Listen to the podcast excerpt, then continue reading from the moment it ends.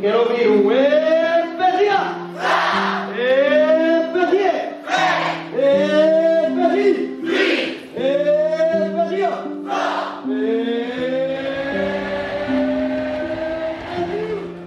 Todos os anos, milhares de jovens terminam o ensino superior. A expectativa de entrar no mercado de trabalho é alta, mas a nova fase não é igual para todos. Deixar de ser eh, ali a, a estudante e eh, sem grandes eh, preocupações a nível financeiro, principalmente, uh, deixar de, de, fazer os horários que eu queria e as coisas como queria, foi ali um choquezinho. Fabiana Fortunato tem 27 anos, formou-se em Psicologia na Universidade da Beira Interior. Durante os estudos, soube sempre gerir o stress. Era uma pessoa super eh, social, ativa, comunicativa, sempre a tentar conhecer pessoas, fazer tudo, estar metida em todo o lado. Pronto, e acabava por, por depois também na, na parte mais, mais académica, mais de estudante, aí também conseguia conciliar. Portanto, arranjava sempre uma forma de ter o melhor dos dois mundos, vá. Apesar de nada antever as mudanças que iria sofrer no mercado de trabalho, Fabiana estava já apreensiva sobre o futuro. Fui-me sempre apercebendo que era muito difícil entrar no mercado de trabalho na minha área, principalmente na parte de arranjar estágio para a ordem eh, dos psicólogos, porque acaba por, eh, por ser um tema muito falado entre os psicólogos e entre os, os estudantes de psicologia a dificuldade em arranjar um estágio remunerado, uh, o facto de nem toda a gente, nem todas as empresas ou entidades estarem predispostas a receber estagiários de forma remunerada, claro. Portanto, uh, eu passei, principalmente o mestrado, super assustada, pensar, ok, quando acabar uh, o mestrado isto não vai ser fácil, porque eram os testemunhos que eu tinha de toda a gente. Terminou o mestrado em 2019. Fez uma pausa para respirar antes de se dedicar a um estágio, mas numa breve procura conseguiu duas ofertas na área de psicologia, as duas perto da cidade do Fundão, onde vive com os pais. Por acaso até considero ser, ter sido uma exceção, porque eu não demorei muito tempo a arranjar estágio para a ordem. Deve ter demorado mais ou menos dois, dois três meses e eu até tinha dois estágios.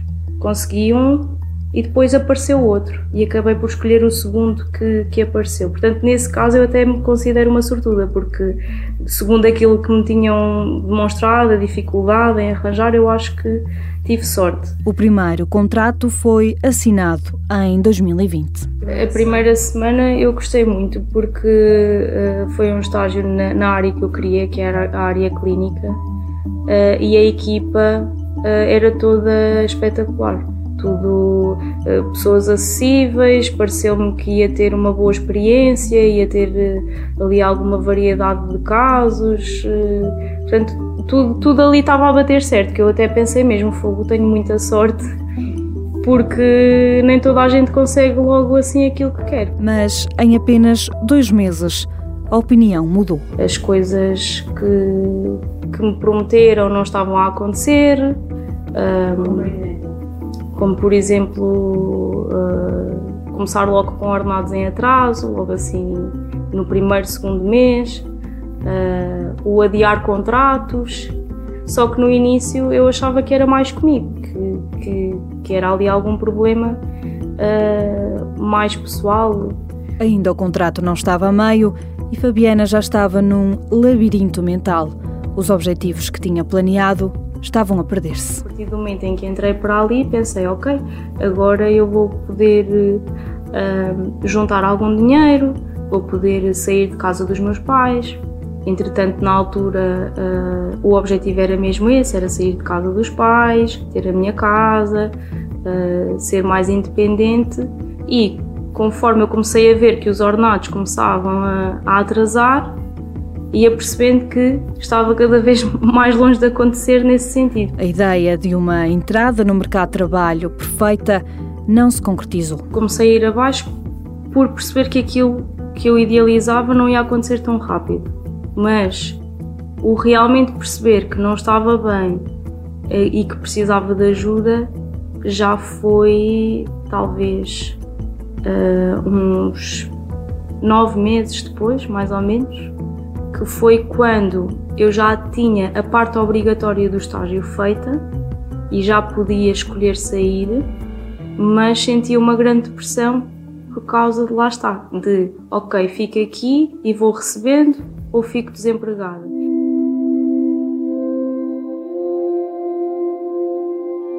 Um estudo feito pela OCDE antes da pandemia indica que um em cada cinco portugueses sofria à data de problemas de saúde mental.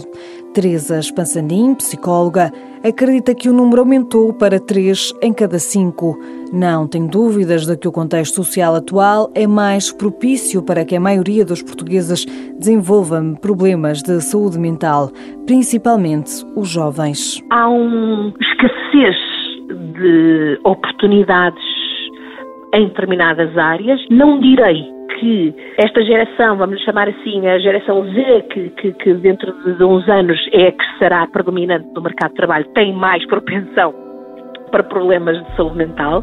Não, não é verdade. Lembremos-nos, a biologia é a mesma, somos da mesma espécie, mas os desafios, os fatores estressores a que estão sujeitos são maiores.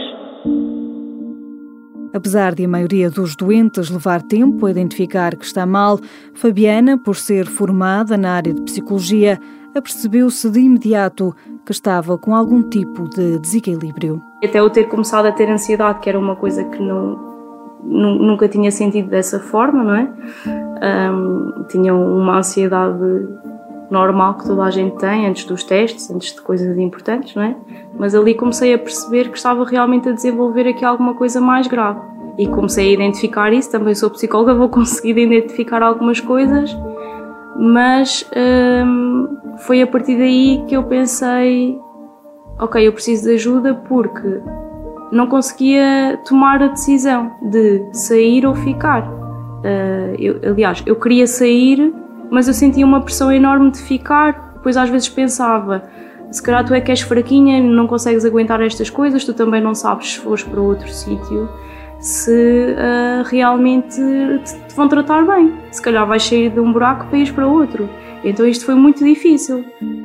Tinha consciência de que precisava de ajuda, mas os salários em atraso e os maus rendimentos não a deixaram avançar para a terapia. Estive muito tempo para tomar essa decisão por questões financeiras, porque sentia que todo o dinheiro que eu conseguia amealhar era para eu sair de casa dos meus pais. Portanto, o meu objetivo era aquele, era ter a minha casa, portanto não podia gastar dinheiro naquele momento em terapia e depois há aqueles dias que, que são melhores, não é? E tu vais adiando, vais pensando, ah, hoje foi um dia melhor, se calhar eu consigo aguentar isto.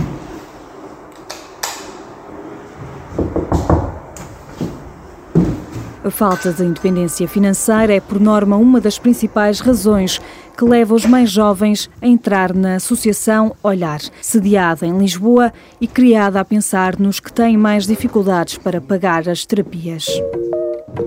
Quando a associação surgiu, ela tem 20, 20 anos, a, ideia nossa, que eu penso foi um bocadinho diferente, foi ir buscar profissionais para trabalhar e poder fazer, um, fazer aquilo que os centros de saúde na altura tentavam fazer, mas não conseguiam, não conseguiam fazer, que era dar uma resposta regular. Portanto, e ao olhar quando aparece, portanto, consegue fazer aquilo que é muito importante, que é a psicoterapia regular semanal, preços na altura, então na altura eram outro tipo de preços, não é? Portanto, preços sociais e, e manter uma qualidade. Carlos Cheu e Silva é o presidente da Associação Olhar. Conta que, mesmo com preços sociais e adaptados, há doentes que continuam a adiar. Quando há sempre assim uma crise económica inesperada, sentimos que há pessoas que que, que, por razões várias, às vezes nem, nem de uma forma direta, elas próprias não o dizem de uma forma direta, não é? Mas sentimos que, uh, por exemplo, imagina uma pessoa que está a fazer o um acompanhamento semanal, depois sugerir para ser quinzenal ou tudo isso, não é? E custa-nos, obviamente, custa-nos muitas vezes, não é? Depois ter que adaptar a realidade com uh, aquilo que é possível fazer. Adiar a terapia, à semelhança do que acontece com outros tratamentos, faz com que a doença se desenvolva. Carlos Cheu e Silva sublinha que os jovens são os que têm o campo mais fértil para que a doença se desenvolva. Foi o que aconteceu com Fabiana Fortunato. Considero ter sido uh, um bocadinho tarde, devia ter pedido, pedido ajuda mais cedo, porque deixei de desenvolver ali várias coisas que eu nunca tinha sentido, desde uh, chorar constantemente, não conseguir dormir, estar adormecer a pensar naquele, naquele contexto, acordar a pensar naquele contexto em que eu estava, sonhar com, com, com tudo o que estava a acontecer, um, ficar uh, nervosa só de ver uma chamada no telemóvel relacionada com, com o local de trabalho. Uh, ir todos os dias trabalhar triste e ansiosa, nervosa, com medo do que é que iria ouvir naquele dia comecei a perceber que aquilo me estava a afetar nas outras áreas da minha vida.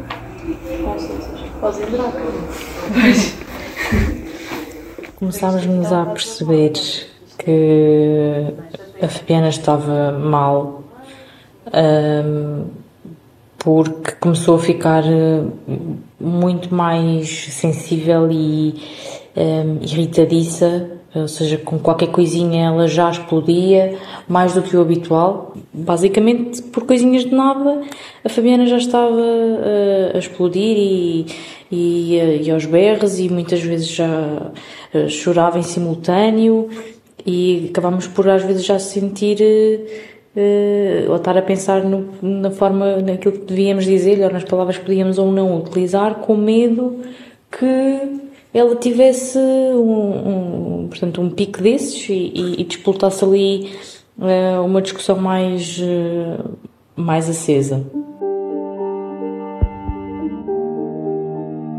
Kátia Fortunato, a irmã de Fabiana, em casa assistia à mudança de comportamento. Algumas uh, questões que começaram a ficar mais intensas, como uma preocupação excessiva com os familiares mais próximos, a mãe, com o pai, de achar sempre à mínima ao mínimo sintoma de, alguma possível doença já achar que era uma coisa muito má e portanto tudo isso era muito ficou muito mais intenso e alguns tiques que ela também ganhou já alguns já, já tinha, por ser se calhar um, um, pouco mais nervosa, mas que ficaram cada vez mais intensos e ela própria se foi logo percebendo também desses, desses uh, pequenos, uh, pequenos tiques, não é? Sim. Depois tens, tens as alternativas, tens a E é que foi realmente, eu acho que a gota d'água e quando eu decidi mesmo pedir ajuda, que foi quando eu comecei a preocupar-me imenso com, com doenças graves, com as pessoas da minha família, se tivessem uma doença e o que é que ia acontecer, e eu se tivesse uma doença e não ia conseguir aproveitar a minha vida, e depois pensava. Uh, e eu não, não, estou a conseguir fazer nada de jeito porque não, não, não evolui aquilo que era suposto evoluir ou aquilo que eu tinha uh, objetivado. Um, e foi aí que eu pensei: não, vou ter que pedir ajuda porque porque lá está, já estava uh, a afetar demasiadas coisas na minha vida, não era só ali a questão do trabalho, era muito mais do que isso já.